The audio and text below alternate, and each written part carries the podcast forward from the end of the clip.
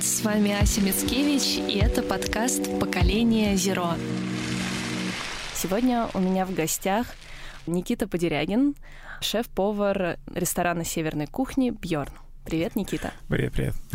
Я правильно назвала северной кухней? Я знаю, что вас постоянно путают со скандинавской да, да, кухней. Да, да, да, ни в коем случае не скандинавская, это уже больная мозоль, на которую постоянно кто-нибудь наступает, но все правильно. Ресторан северной кухни.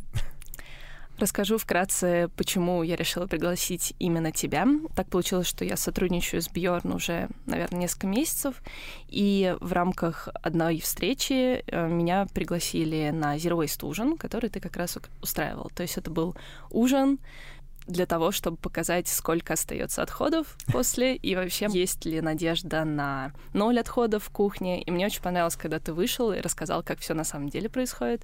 Мне нравится честность, мне нравится, когда люди не пытаются сделать какой-то гринвошинг, не пытаются идти в за этим глупым трендом озеленения всего на свете.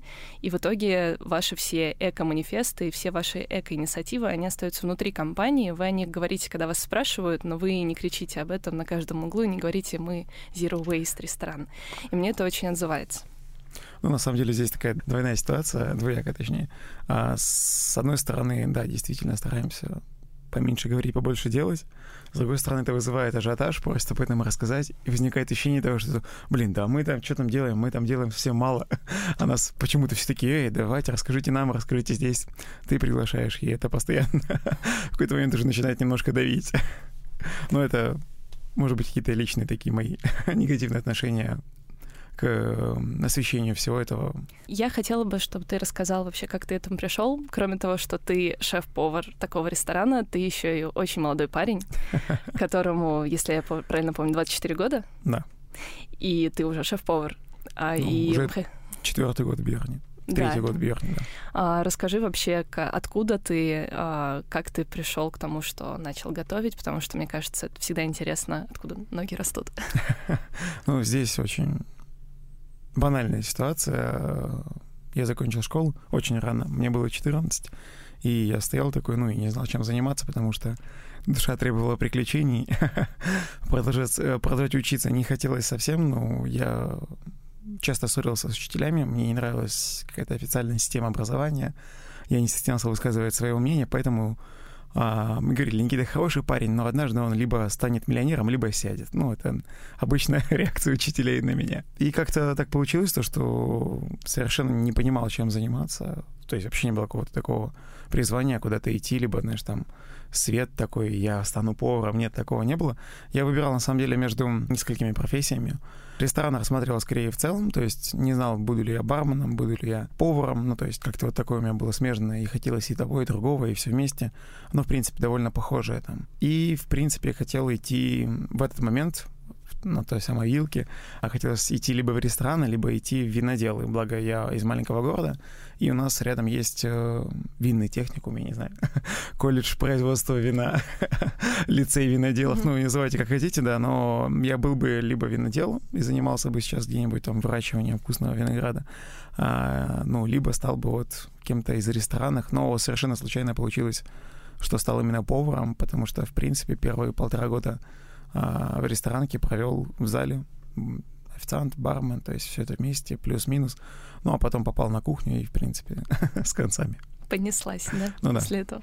Это очень классно. А расскажи, как ты попал в Москву, как ты попал а, в такие крутые рестораны?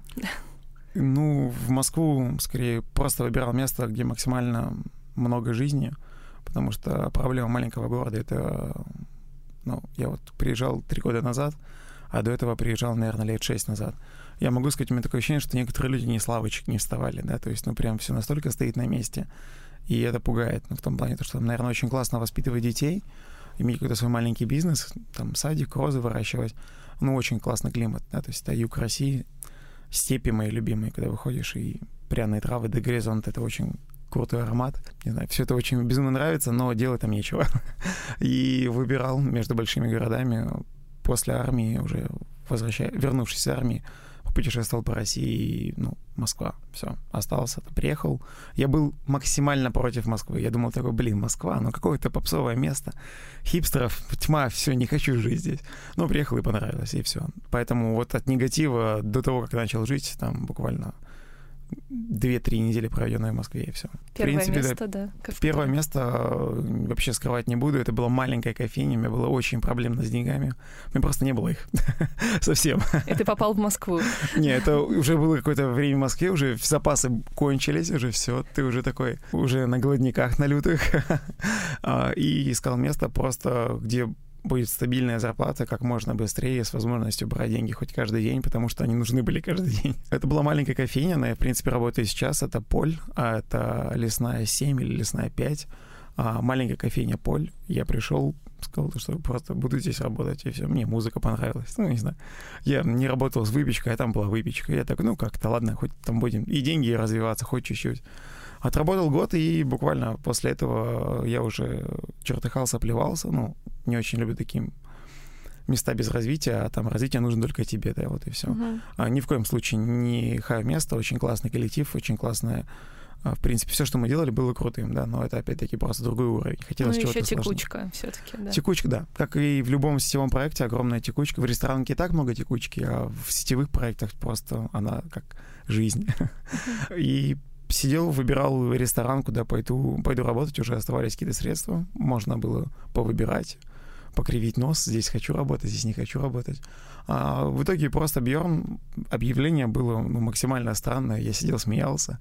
Ну, в том плане то, что это было настолько нелепо, там, вот настоящий ресторан, где будет сложная работа, нет, не будет Цезаря и пиццы, требуются настоящие викинги. Я сидел такой, ну, типа, ну и что за бред? Кто такой дичь написал бы? а по итогу я пришел инкогнито, в смысле, не говорил то, что пришел на собеседование, съел ужин, попросил позвать шеф-повара и сказал то, что, в принципе, хочу здесь работать на любой должности. Ну, то есть, говорю, мне место нравится, деньги сейчас особо не горят. А, если есть какая-то перспектива развития зарплаты, перспектива развития в плане профессионального, в плане творческого, я бы хотел работать здесь. Угу. Мне там на какую должность, я там, да на любую, господи, да, возьмите куда-нибудь, там потом все равно все переиначится. А так и получилось. Спустя 4 месяца предложили стать сушефом. Я пришел просто поваром обычным. Стоял на сковородках, жарил оленя на гриле. Через 4 месяца попросили стать сушефом, но я так не хотел никакой ответственности. я сказал спасибо, нет, да, и продержался, наверное, еще, может быть, месяца полтора. Но потом я стал сушефом все-таки, еще через э, три месяца уже стал шеф-поваром. Да. Ага. Ну, собственно говоря, в пределах первого года все такие изменения произошли. Ну и как-то вот так работаем. Это, получается, тебе было 22, да? Да, да, я стал в 22 шефом ресторана Бьорн. А ты ездил в какие-то другие страны стажироваться? Первое, да, первое, что сделалось, э, собственно говоря, у меня было много идей своих, было много идей у ребят, да, то есть Бьорн это очень командный проект. А, я, в принципе, и всегда сейчас даже говорю, там, когда мы начинаем прорабатывать меню, ребят, если у кого-то из вас есть какие-то крутые идеи, говорите их, пожалуйста, давайте прорабатывать, давайте делать. Мне не стыдно сказать то, что в ресторане, где я шеф, есть блюдо, которое придумал не я. Более того, если так разбираться, в ресторане Бьорна очень мало чисто моих блюд, потому что все равно везде хватает каких-то вкраплений маленьких. А, то есть я не знаю, почему это блюдо успешное. Может, оно успешное просто потому, что здесь вот вкрапление той маленькой, там, не знаю, приправы, которую придумал повар, и если я буду говорить то, что это мое блюдо, как-то получается очень нечестно.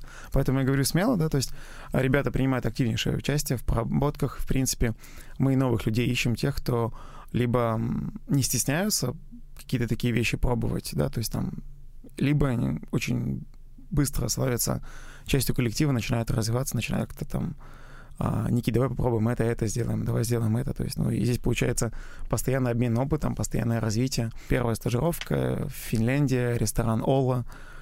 Я приехал, это было вот прямо из серии то, что там через 10 дней ты едешь в Финляндию, а у меня ни визы нету, ни, ни денег.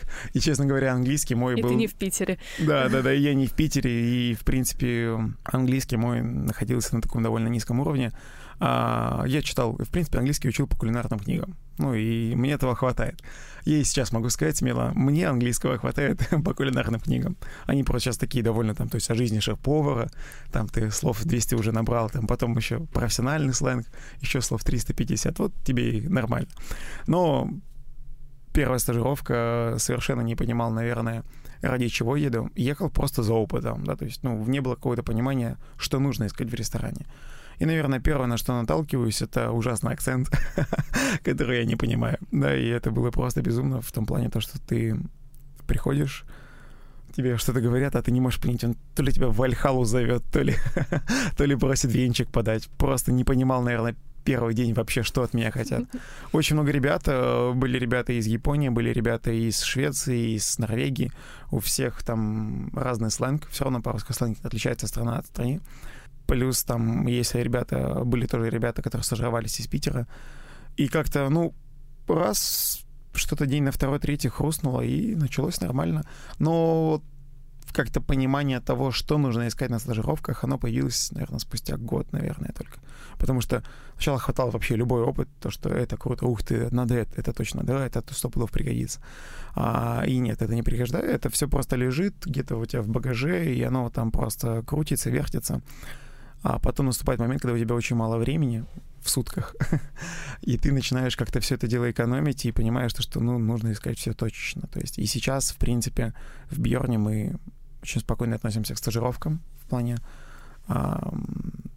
в год есть 2-3 возможности любому повару, неважно от его статуса, скилла, уровня и так далее. Если человек говорит на английском, если человек заморочился с визой, если он сам написал кучу ресторанов, мы просто выбираем те рестораны, опыт из которых нам в текущий момент, по моему мнению, будет максимально нужен. Uh-huh. И человек туда едет.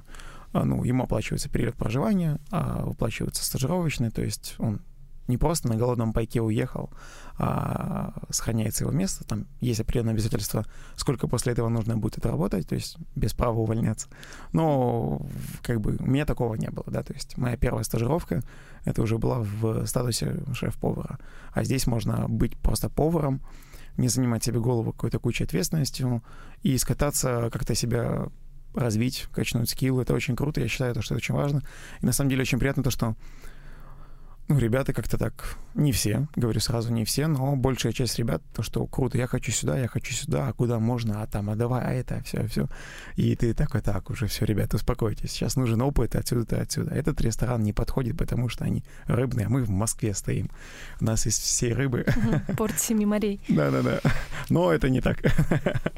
А расскажи, тебе вот этот опыт, он ну, кроме того, что пригодился, он как-то поменял твое отношение, в принципе, к российской реальности в бизнесе ресторана? Да, нормально у нас бизнес. На самом деле, я вот до сих пор тогда не понимал, но тогда это было просто такое подростковый максимализм, типа, мы тоже можем.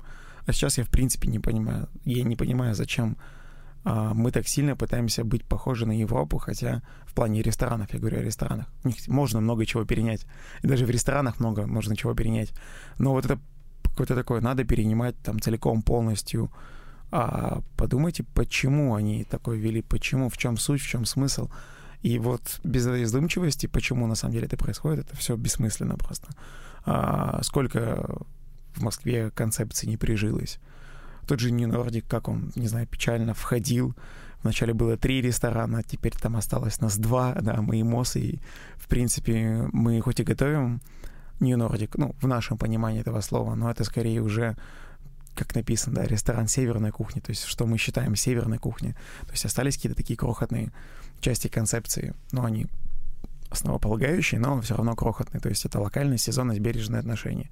Бережное отношение потихоньку трансформировалось в нашу экологическую программу. Uh-huh. А локальность очень сложно говорить о локальном продукте в стране, где 13 часовых поясов. Да, вот, то есть я не могу назвать что, там Камчатский краб, да, это локальный продукт. Тут лететь в 12 часов, и все, и свежайший краб. И здесь уже начинает такая борьба а, локальности, логики, mm-hmm. здравого смысла, а, логистики, в принципе, экологичности, какой продукт наиболее экологичный. И вот все, все потихоньку сокращается, сокращается, сокращается, трансформируется. Ну и по итогу я могу сказать, что самый самый классный продукт — это дикий продукт. Ты его вышел, собрал сам, это вот все, это супер, но так, к сожалению, не получается совсем.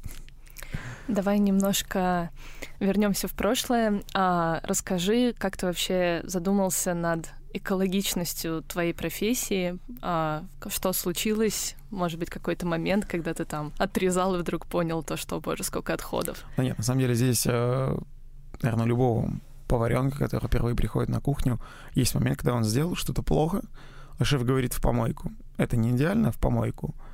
И ты понимаешь, сколько, черт возьми, ты всего выкидываешь. Огромный объем на кухнях выкидывается. Это не секрет, это печальная действительность. Очень много всего выкидывается. И на самом деле здесь во многом виноваты не только шефы, но и гость, которого шефы воспитали. В том плане то, что ну, мы же морщим нос, там, у нас стейк не идеально порезан, да, либо еще что-то. У нас тут ой, картофель тут, знаете ли, не почищен. Mm-hmm. а здесь они используют еще и кожуру, фу-фу-фу, там я хочу центральную часть овоща, хочу вырезку оленю и так далее. Ну, то есть мы начинаем сами себя накручивать. То есть продукт не бывает плохим, он бывает плохо приготовлен, он бывает некачественный, в том плане, ну, порченный. Но все съедобно, все классно, все круто. Вопрос, как это приготовить. Ну, вот и все. А касаемо того, как задумался, в принципе, я могу сказать, что это всегда где-то вокруг витало, то, что это надо готовить экологично. А, это появлялось, это исчезало в зависимости от моей усталости, от того, как ты работал. Ну и опять-таки, а, пока ты повар, пока ты сушеф, пока ты старший повар, там, старшие точки, а, ты не можешь на это повлиять. Ты можешь сказать, что там, знаете, а это там, давайте экономить здесь, здесь и здесь. Он попробует. Нет, сложно, мы не будем это делать. Ну вот и все. То есть, или самый частый вопрос, зачем тебе это надо? Ну и об это разбивается куча куча инициатив об этот вопрос. Зачем тебе это надо? Успокойся. Никто не делает, и мы делать не будем. Вот и все. И, ну, просто закон, э, закон критической массы, то, что большинство людей не делает, значит, и мы можем не делать. Вот и все. А в Бьорне как-то появилась возможность на все это влиять. Не сразу, а, была заложена какая-то, так скажем, экологичность а, в самом начале, и она просто развивалась, но я могу сказать то, что развивается она скорее в глубину, чем в какой-то такой ширь. Ничего нового мы не придумали. Используем все те же самые методики, все те же системы там. Единственное, наверное, чем а, я, может быть, чуть-чуть горжусь, это наша система логистики, да, то есть система закупок. Но это вот такая крохотная маленькая штучка. И когда ты понимаешь там весь объем того, что ты не можешь исправить, то тебе кажется, что как-то и стыдно об этом говорить. Ну, то есть... Угу. А расскажи про этот эко-манифест а, вкратце. На чем он а, построен? Да, на здравом смысле. Ну, это понятно. В принципе, Zero Waste, он не про ноль отходов, потому что ноль отходов невозможно. У всего живого есть отходы. Там, ну, настолько мифическая ситуация, когда будет реально ноль отходов, то есть тот самый путь, который в идеале, конечно же, может получиться. Но вот прям идеальный Zero скорее это больше то, что вот все, что пришло в ресторан, оставляет только один след, след эмоционального гостя. Вот и все. Там хороший или плохой, это уже от работы команды, да, но вот как-то так оно пока, наверное, не получается нигде, насколько я знаю. Ну, вообще, причем независимо от какой страны, все равно так или иначе остается какой-то небольшой отход, а, неперерабатываемая часть, так называемая, в России она огромная. В смысле в том плане, то, что по сравнению опять с теми же самыми европейскими ресторанами, мы не будем брать таких зубров типа а, роле ресторанов, которые на своей ферме компостируют абсолютно все, используют продукты своей фермы. И там и повара работают из месяца стажировки две недели на ферме, чтобы понять, как откуда, куда, как продукт получается, откуда он уходит, куда приходит. Не берем, не рассматриваем таких ребят. Эти ребята отдельно стоящие. А, мы скорее говорим о просто среднем европейском ресторане, он гораздо чище.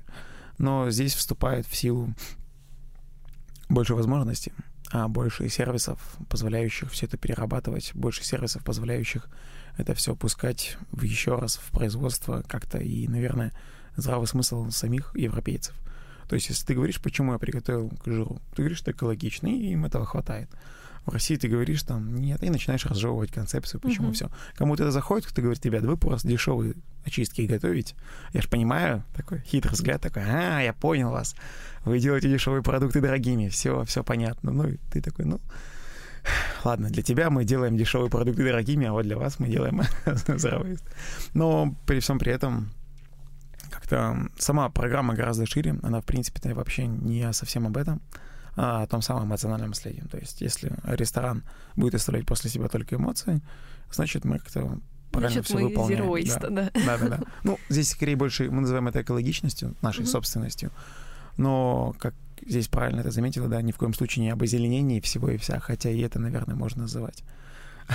Но вот в купе все вместе. То есть это и бережное отношение к самому продукту, и подумать о том, как это привести, и скорее просто привлечение.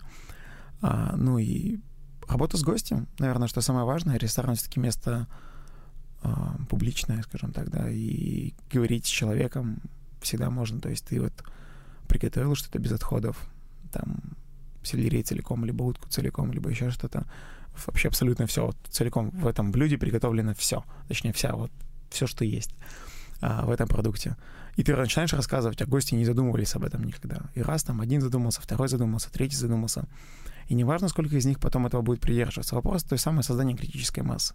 То, что чем больше мы об этом говорим и делаем, вот не разделяя эти вещи, да, то есть чем мы больше говорим и делаем, а, тем, мне кажется, правильнее потом отношения у людей ко всему этому. То есть я не могу похвастаться пулом гостей, которые пришли какой-то экологичности после наших ужинов, но как-то постоянно замечаешь то, что гости уже спокойно реагируют, уже, мол, типа, поддерживают это все. То есть кто-то начинает там собирать раздельный мусор, а кто-то не может собирать, потому что нет рядом сервисов по вызову, он живет в каких-нибудь не всем там развитых подмосковных реалиях, и нет у него возможности собирать раздельный мусор в большом объеме. Вот и все там. И приходится как-то это все там либо экономить, либо, как я уже говорил, работать старое, да. Не можешь экономить на ну, одноразовой таре, возьми посуду побольше. Вот и все. Вот тебе уже какая-то экономия. Задумайся об этом. Ну и здесь просто работа, скорее, в первую очередь с гостем.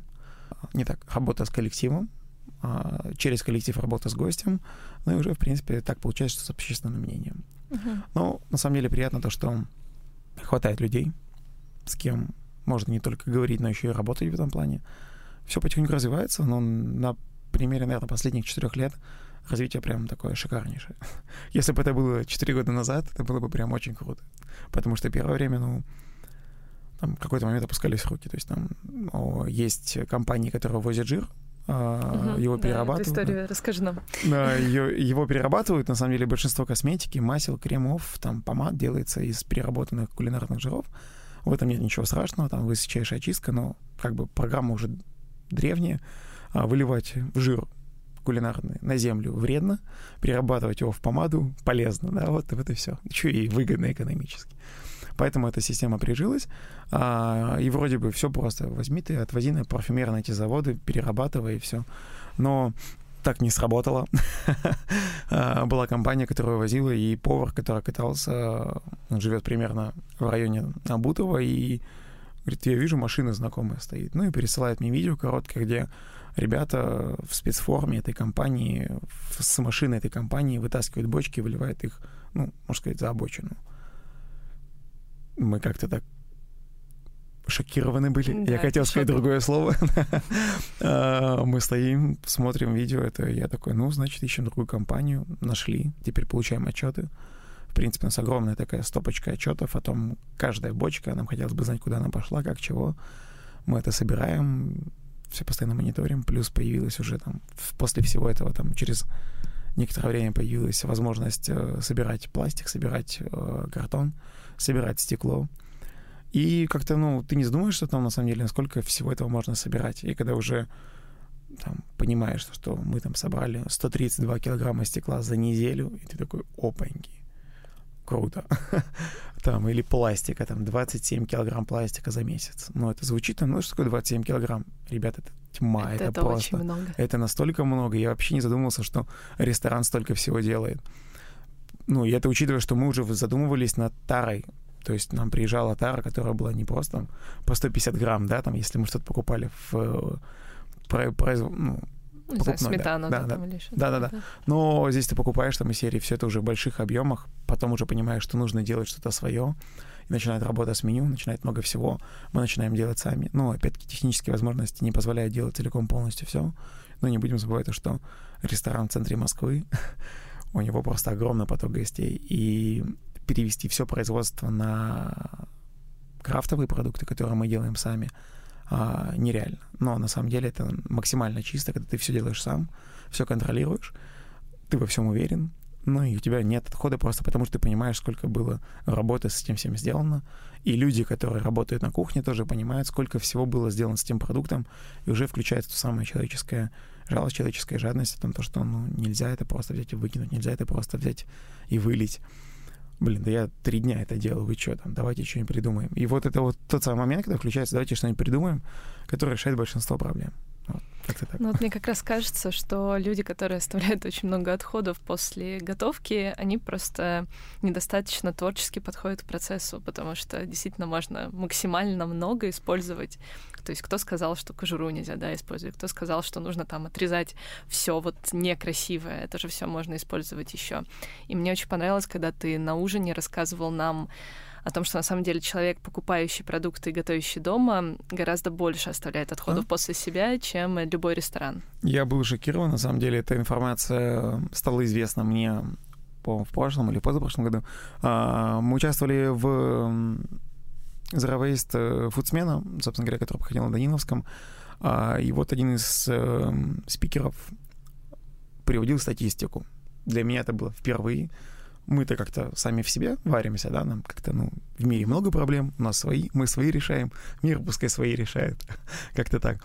А здесь мы слушали просто статистику, и она такова, то, что 53% отходов, в принципе, вообще, мы говорим именно о пищевых отходов, делают обычные домохозяйки, но в том плане то, что обычный потребитель а рядовой, то есть рестораны со всей своей грязной историей, со всей своим далеко не бережным отношением делают меньше, чем домохозяйки. Ну, я уже обобщаю, чем, рядов... чем конечный потребитель. Просто потому что, ну, это деньги. Да, да, да, в ресторане, в ресторане включается жадность, это деньги. Ну, ребят, трезвомыслие. Там то, что нет, нет, нет, мы это купим, мы это там сэкономим здесь, здесь, здесь, все. Ну и все равно не будем забывать, что коммерция очень довольно сильный мотиватор. А у человека, который пришел домой, там, хочу приготовить борща, купил сразу сетку картошки, потому что она вроде по скидке дешевле. Купил вилок капусты, потому что по-другому ты не купишь. Там морковки три взял в пленке с, вместе с луком, потому что, ну, тоже вместе набором продается. Mm-hmm. Купил себе еще там а, зелени, там побольше, пучок такой, пускай будет дома. Пришел домой, по итогу у нас там картошка почищена по-солдатски, так кубиком, никто не задумывается об очистках, очистки выкинуты, морковь там тоже одна там почищена, вторая сгнила в холодильнике, ее выкинули, лук стал зеленым, его тоже потом выбросили, вилок капусты разрезан пополам, использована четвертинка, все остальное медленно засохло. Ну, обычная бытовая ситуация. Давайте так, ну, серьезно, у каждого такое было. И вот здесь никто не задумывается, ой, да ладно, пол вилка. Раз. И вот пол вилка, ребят, это 53% в мире. Вот и все. Вот думайте об этом.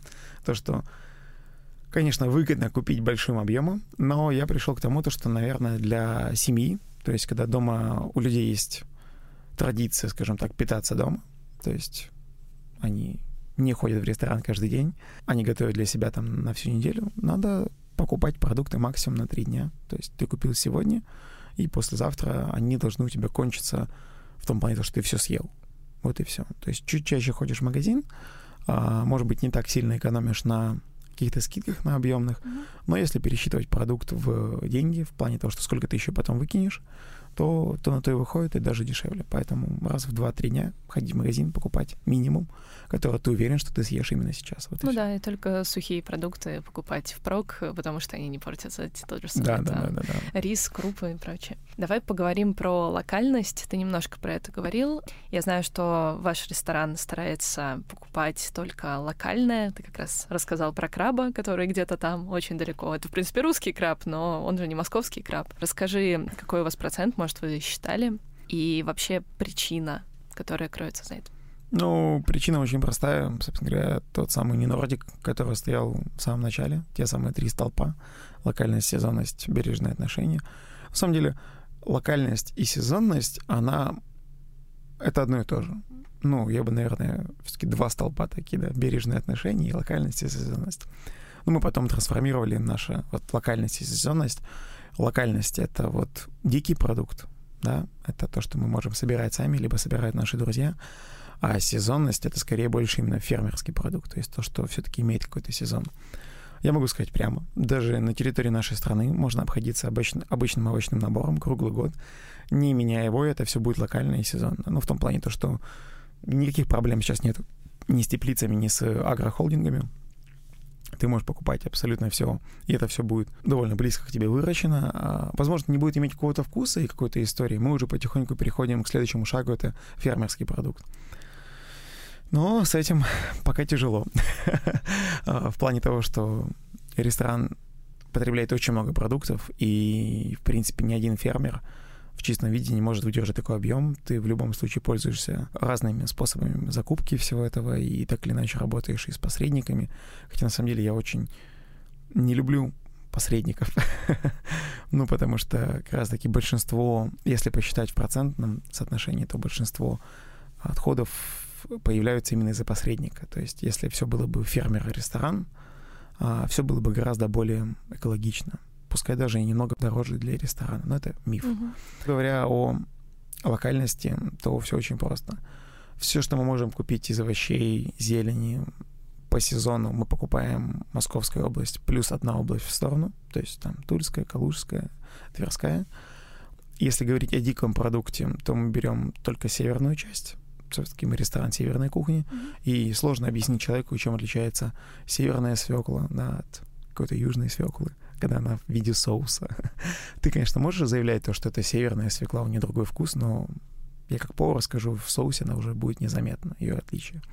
Если не подаешь чистый продукт, как-то глупо заикаться о том, то, что он откуда из какой-то области, просто потому что это не проверить вкусовым качеством. Мы вот подаем картофель сорта синеглазка, мы называем его так, мы знаем, что это он, и его видно, да, потому что мы подаем его целиком. Но так не работает со всем остальным, да. Все овощи, вся зелень, все максимально близко к Москве. Это как правило. Но при всем при этом у нас есть процент овощей, которые мы покупаем гораздо южнее. Но это вопрос скорее особенности России. У нас большинство земледелия все-таки это Южная Россия, и отказаться от этого продукта на текущем моменте мы не можем. А что касаемо северного продукта, это вся дичь, все дикоросы. Мы вот смотрим на наш север, мы там бываем, мы там и собираем. Недавно были за полярным кругом, катаемся в Тверскую область, собираем самостоятельно. Плюс есть ребята, которые собирают для нас в Владимирской, в Архангельской областях. И это все вот вместе, вместе, вместе все, все, все собирается, появляется и вот формирует такой вот какой-то... Сложно говорить о локальности, когда ты стоишь центре мегаполиса. Вот и все. То есть отчитывать те самые 300 километров, о которых там было заявлено в свое время в Швеции, да, ребят, ну что это будет? Ну да. Еще все-таки есть такие продукты. Ты, по-моему, упоминал соль, да, которая. Да, пожалуйста, вот мой любимый пример. Спасибо, что напомнил, да, соль. Обычная экстра соль, мелкая, да, ее в России, российской нет. В принципе, до какого-то определенного момента у нас даже не было нашей соли. То есть вся мелкая соль, которой пользовались повара, в основном была привозная. А, и все, и твоя локальность, она там рушилась просто потому, что ты используешь соль. А, есть производство нашей соли, это обычная каменная соль, которая в пачках такая дешевая, килограммовая пачка из картона. Но на самом деле большинство ресторанной кухни использовало именно мелкую, она как раз таки есть экспортная, зачастую. А сейчас все меняется, сейчас появляются даже какие-то премиальные виды, типа там флёр де сол, то есть маленькая хлопьями, уже делают наши ребята, делают на Белом море из там очень глубоководной воды, и минеральный состав там просто уникальнейший, и вкус особенный. Но все это, все это так медленно развивается просто, ну, в какой-то момент тебе хочется сказать уже, да, да хватит. уже все это можно делать самим, все это можно делать, все это можно воспроизводить, и почему-то так, к сожалению, никто не делает. Ну, так В этом как раз получается, что локальность и только русский продукт, э, ну, это большая мечта, но пока что это не стопроцентно выполнимо. Это как раз это то, что выпол... мы обсуждали это про Zero Это выполнимо, на самом деле, российский, российский продукт в ресторане. В нашем ресторане это примерно 92-97% в зависимости от меню. Угу. Меню меняется довольно часто, от, там, от 5 до 8 раз в год, и поэтому, в принципе, я могу сказать то, что бывают моменты, когда продукт иностранный появляется в большом объеме довольно, то есть там около 8%. Ну, так, я скажу так, у нас там 420 продуктов примерно, которые мы используем в одном меню. И поэтому 8% это не так уж и много, но все равно есть. Поэтому, собственно говоря, к сожалению, приходится как-то перекручиваться, выкручиваться.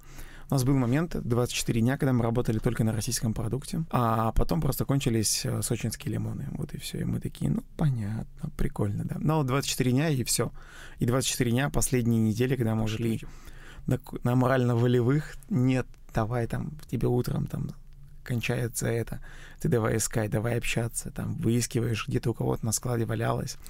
И это просто ну, в том плане, то, что незаметно ни для кого, это нет никаких удобных систем для того, чтобы полностью перевести ресторан на российские продукты. Может быть, мы, может быть, не только мы, может быть, еще много ресторанов хотело бы это сделать, но это в чистом виде невозможно. Ну, я говорю тоже по итогам того, что мы собственными силами пытались это сделать, и выдержали ровно 24 дня. Потом уже просто кончилось что-то одно, и мы были вынуждены взять продукты иностранные. Мне кажется, это отличная идея для сценария фильма про кухню 24 дня и рассказать о том, как можно да, это сделать. на самом деле, наверное, получилась бы прикольная история. На самом деле, я безумно рад санкциям. Вот я сейчас скажу это еще раз просто. Я безумно рад санкциям. Наконец-таки. В смысле, вот мы ж народ такой, нас пока не пнешь, мы не заработаем. Это тут такой мощный пинок. Я просто помню 15-й год, исчезает весь нормальный сыр, и все хватаются за голову, господи, апокалипсис.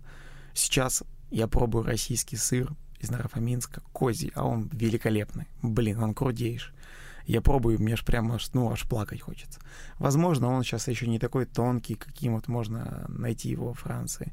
Возможно, им придется еще много чем работать. Но этого не было пять лет назад. Четыре года, точнее. Четыре года назад этого не было.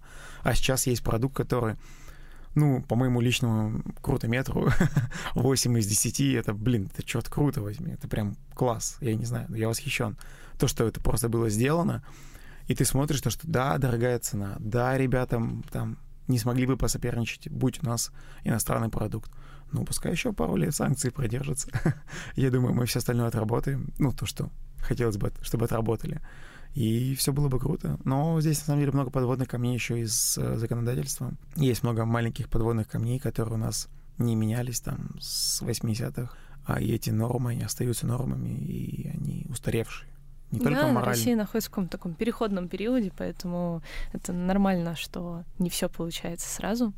Давай с тобой еще поговорим о такой теме растительного питания. А, если ты в курсе, то по данным ООН а, животноводство, да, вся промышленность животноводческая ответственна за 14,5% всех выбросов СО2 в атмосферу. И многие говорят о том, что веганство — это решение, переход на растительные продукты — это решение. Мне интересно твое мнение на этот счет, тем более в зеровой стужине ты учел все наши предпочтения, потому что у нас там было много вегетарианцев и веганов, а все-таки олени, утки, индейки и прочее мы это не едим. Вот, и поэтому мне интересно, что ты думаешь на этот счет, возможно ли это, насколько это разумно. Очень такой спорный момент. В сферическом вакууме употребление только растительной пищи не совсем полезно. Это, как, скажем так, на длинном этапе не для всех возрастов, не для всех людей это подходит. Будем, не будем забывать про индивидуальные особенности. Так или иначе, тебе придется пользоваться продуктами глобализации. То есть употреблять тот самый, там, приехал к тебе из Израиля авокадо, а, съел ты южноамериканский киноа, опять-таки японский тофу, и вот ты вынужден использовать эти продукты просто потому, что тебе не хватает тех микроэлементов, тех аминокислот, тех белков, которые а, есть в, в продуктах животного происхождения.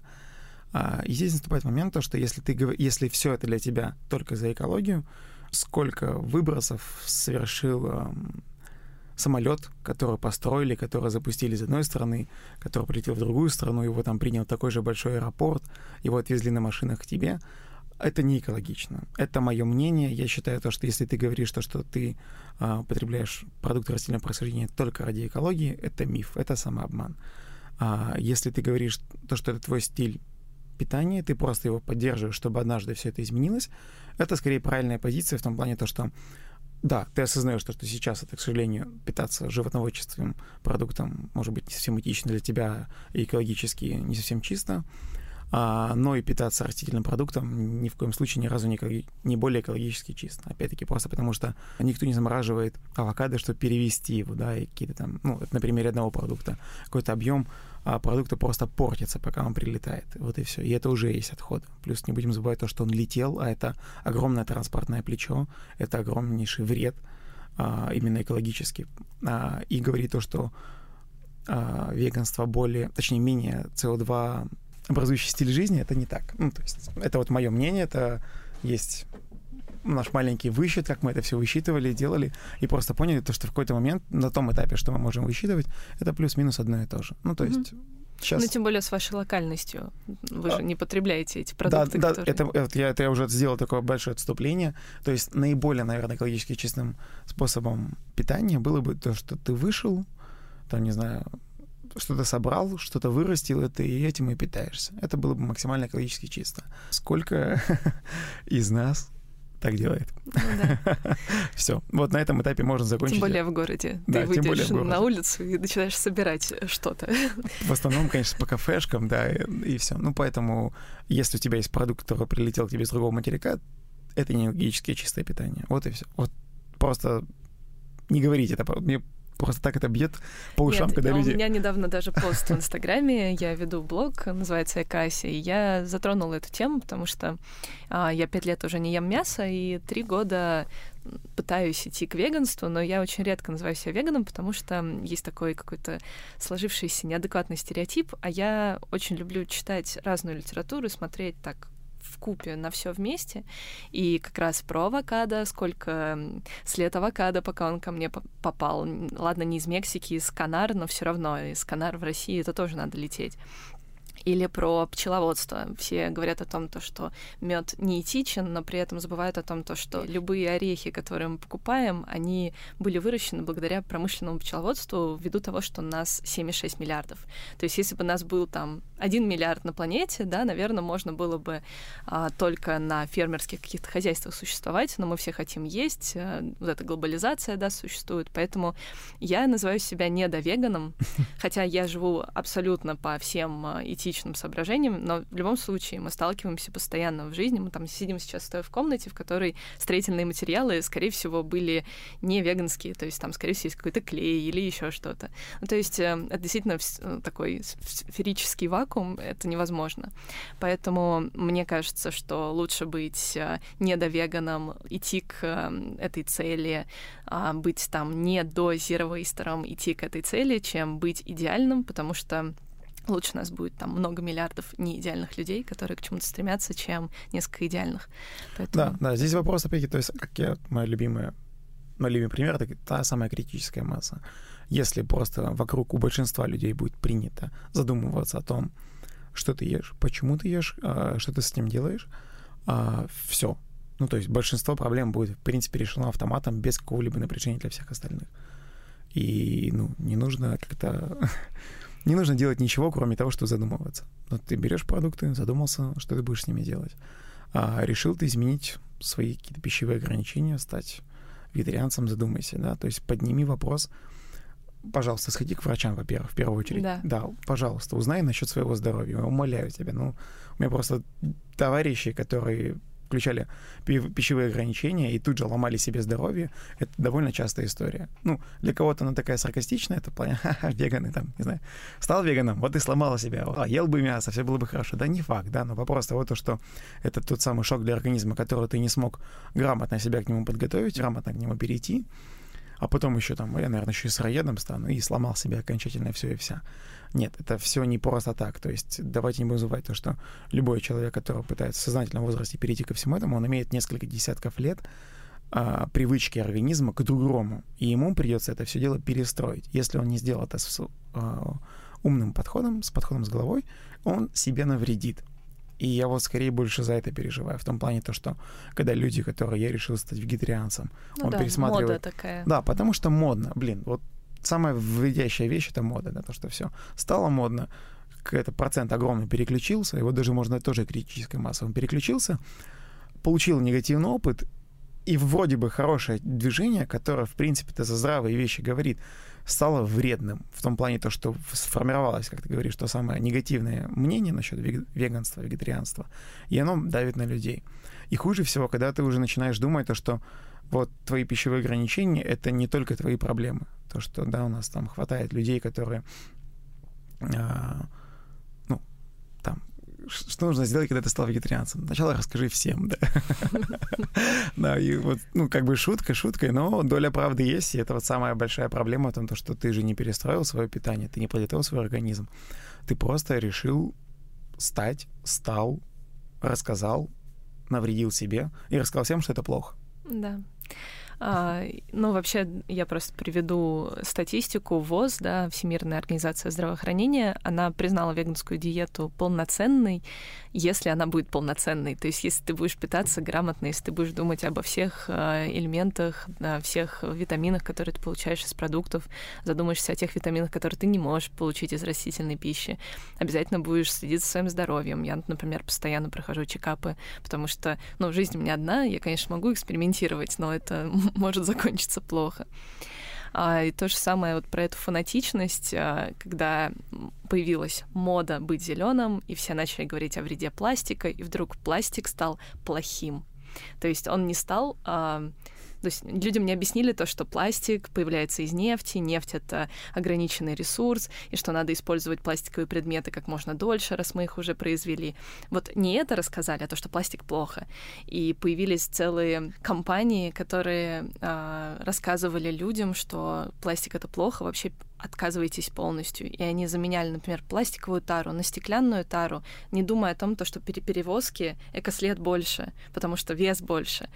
А, или просто фанатично заменяли все на, на бумажное. Там, не знаю, пластиковые трубочки стали бумажными, что-то там, пластиковые пакеты стали а бумажными. самое прикольное это, что пласт... э, бумажные трубочки еще и с обработкой, чтобы да. воду не пропускать. Я так смеялся да. с этой историей. А еще есть, э, получается, бумажные пакеты, которые считаются эко-пакетами, биопакетами. Я когда вижу надпись био пакет на эм, крафтовом пакете, мне хочется плакать, потому что на самом деле э, количество энергии затрачено на производство крафтового пакета гораздо больше, чем на производство пластикового пакета. Другое дело, что попадая просто на свалку, если человек не сортирует, он принесет этот пакет меньше зла природе. Пластик, он, да, будет долго разлагаться, точнее, он не разлагается, он распадаться будет, э, там сотни-сотни лет, как бы тут вот про это. И как раз вот эта фанатичность, она меня пугает в принципе. Мода на зеленое меня очень часто начинает пугать. Э, я в этой сфере уже там чуть больше года кручусь, а, пишу книги про это, и мне очень нравится то, что появляются такие места, как э, ресторан Бьорн, появляются такие люди, как ты, которые как раз э, рассказывают про разумное отношение, бережное отношение не только к природе, но и к себе, и к своему здоровью, э, к своему моральному здоровью, например, когда ты рассказывал про эти 24 дня, насколько это вообще разумно, что повара все замучены, да, и постоянно стрессуют, а что там закончится у нас сегодня, нужно ли мне будет там в час ночи просыпаться, искать по каким-то складам какой-то продукт, продукт, который мы сможем использовать как замену или как альтернативу тому, что у нас есть в меню, ведь в меню это все-таки прописанный продукт. Я хотела в том числе в конце поговорить про ваши классные названия а, внутри меню. Например, а, некрасивый шоколадный пирог, и, по-моему, у вас был а, стейк из объедков или что-то такое. Да, и... был... Нет, был овощной стейк, а, мы его называли овощной стейк. Но ребята, официанты смело назвали стейк из очистков, и это, в принципе, было так оно и было. Но это прям очень классно, потому что это не только про пошутить, не только про экологию, но еще и разрушение этого стереотипа того, что еда это какая-то идеальная, красивая картинка. То есть, если тебе приносят, то это должно быть что-то невероятное. И вот там, например, картошка, запеченная в мундире, воспринимается людьми как более дешевый продукт, хотя, ну, это не, не так, да. Особенно если какой-то такой уникальный сорт, которого там всего выращено 40 килограмм на каких-нибудь экспериментальных полях в Тимирязевской академии, он там невероятно тебе достался за баснословные деньги, либо просто потому, что ты общаешься с кем-нибудь очень хорошо. А, это уникальный продукт, тебе не хочется его подать целиком, потому что он уникальный, но, знаете, картошечку можно было и почистить. Да, или какие-нибудь там шарики сделать, или еще что-то. Ну, можно подавать прям вот идеальные блюда, то есть у тебя будет там все сферическое, все вырезано нозеткой, либо все идеально зачищено. Но ты должен придумать, это правильно, это логично, это ответственно. Ты должен придумать, что ты делаешь со всем остальным. Ну, если ты, вот мы в свое время вырезали там а, Z, да и сейчас, в принципе, вырезаем, там, допустим, а, тот же самый морковь. Только у нас вся остальная морковь уходит на соус, то есть она уходит вообще абсолютно без отхода. Пришла морковь, ее помыли, ну, от земли, а, и она вся ушла. То есть ее больше не осталось. То есть она исчезла вот целиком полностью. Часть запечена, часть вытомлена в меде, часть замаринована в морковном уксусе, часть превращена в пюре. Все, не осталось никакого. Я уже молчу про фреш. Ну, то есть, Шикарно. в принципе, да. Но это касаемо... Так, в принципе, с овощами легко работает, но это уже так не вызывает у меня какого-то такого вау-эффекта. Там овощ без остатка, это, в принципе, я считаю нормой. Ну, это нормально, это, в принципе, нужно к этому работать. Вот с белковыми продуктами здесь гораздо сложнее и опаснее. Все-таки это белковые продукты. Ну, не то, что белковые продукты опасны, а в том плане то, что к ним нужно подходить гораздо более серьезно. И наступает там куча моментов, когда, в принципе, там, работали, работали, работали, работали, и все нужно переделывать. ну, а касаемо с, с белком без отхода, в принципе, если ты используешь, а, неважно, что, допустим, говядину, ты никогда не сможешь переработать в чистую кость. Тебе в любом случае останется тот самый а, неиспользуемый след, который ты должен был бы, в принципе, в теории да, отправить на какую-нибудь ферму, чтобы это все компостировалось, превращалось в костную муку служило прекраснейшим удобрением но нет. Ну, просто потому что нет такой технической возможности. Я еще слышала, что в некоторых европейских кафе и ресторанах появляется такая инициатива, что если клиент не доедает, он платит больше. Да, но здесь я бы сделал порции огромными просто и снимал бы деньги. Ну, то есть, да, смысл в том, то, что объясним а, слушателям, почему дороже, потому что если ты оставляешь что-то на тарелке, то, значит, а, ресторан, кафе должны будут позаботиться, что делать с этим отходом. И так как а, Европа маленькая и свои отходы они видят чаще, чем если мы посмотрим на гигантскую площадь России, то им пришлось вводить такие строгие законы, штрафы, и поэтому им приходится платить деньги за вывоз как раз там на компост, э, за утилизацию того же масла, еще что-то. И поэтому, да, если ты не доедаешь, значит, ты создаешь проблему после себя. Ты, ты, ты не доел, ты оплатил переработку. Ну, в моем понимании, супер классно. Да. Все. Вопрос того, то, что, ну, для нас пока это все шокирующее, для меня это прям, ну, не знаю, крутейшее решение. А, не можешь съесть, оплати переработку. Ну, да. И это бы, но это все сработало только после того, как э, все рестораны пришли к плюс-минус к разумным порциям. Ну, то есть не все, ладно, не все, а большинство ресторанов пришло а, к разумным порциям. В России разумная порция смотрится, как говорят наши гости, маленькой. Что такие порции маленькие? Разумные. Давай так, разумные порции, хорошие порции. В вашем ресторане они просто не брали сет. Когда берешь сет, и там на пятом блюде ты так уже, о боже. Это, это, это вопрос же питания. Ты ешь маленькие блюда, но в течение часа, ну, час-час сорок тебе все потихонечку капает в желудок, и ты просто, ну, наедаешься. Но у нас нет такого понимания, да, как, что сет это гораздо круче, чем меню в том плане, то, что ты, ты точно наешься, у тебя будет максимальный experience, ты съешь много всего разного, а, у каждого этого микроблюда будет какая-то своя крутая история, и в конце концов ты получишь скорее эмоции от вечера, и ты уже приходишь в ресторан не за едой, а за эмоциями, за вечером, то есть как сходить в кино. Я же, в хану, я же вот иду в кино, мне, допустим, может и не понравится кино, но я иду с кем-то, я провел время, я вышел, я отдохнул, я расслабился, у меня появилась возможность пообсуждать это кино. А если мне понравится, я пойду на этого режиссера, либо пойду в этот кинотеатр, ну то есть повторю то, что мне понравилось. Я же не хожу в кино, там, допустим, серии «Сейчас посмотрим рекламный блок» и по домам, потому что хочу рекламу посмотреть. Вот и здесь с ресторанами то же самое. Нужно потихонечку просто нам всем приходить к тому, то, что ресторан, ресторан — это в первую очередь, наверное, вечер. То есть выйти в, ну, в свет.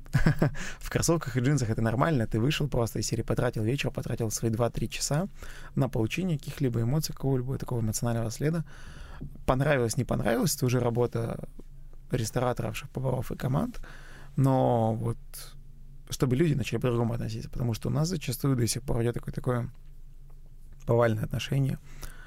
Я иду в ресторан на ес. Ну, ты, ты в любом случае наешься. Вопрос, что ты еще можешь получить вместо всего этого?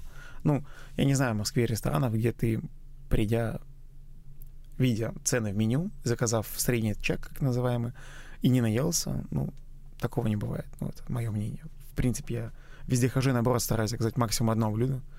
Там, а если хожу к друзьям-шефам, я только давай так максимум одно блюдо, потому что я вряд ли съем больше. Ну, это вопрос профессионального желудка скорее. Это да.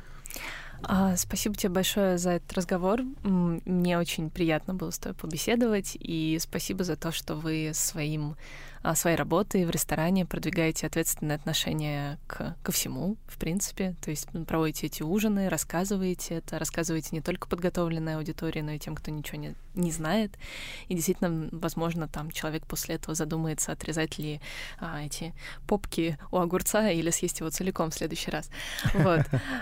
А, с нами был а, Никита, и если у вас есть возможность, и вы будете в Москве или живете в Москве, то обязательно посетите ресторан на северной кухне Бьорн на Пятницкой. Спасибо. Пока-пока.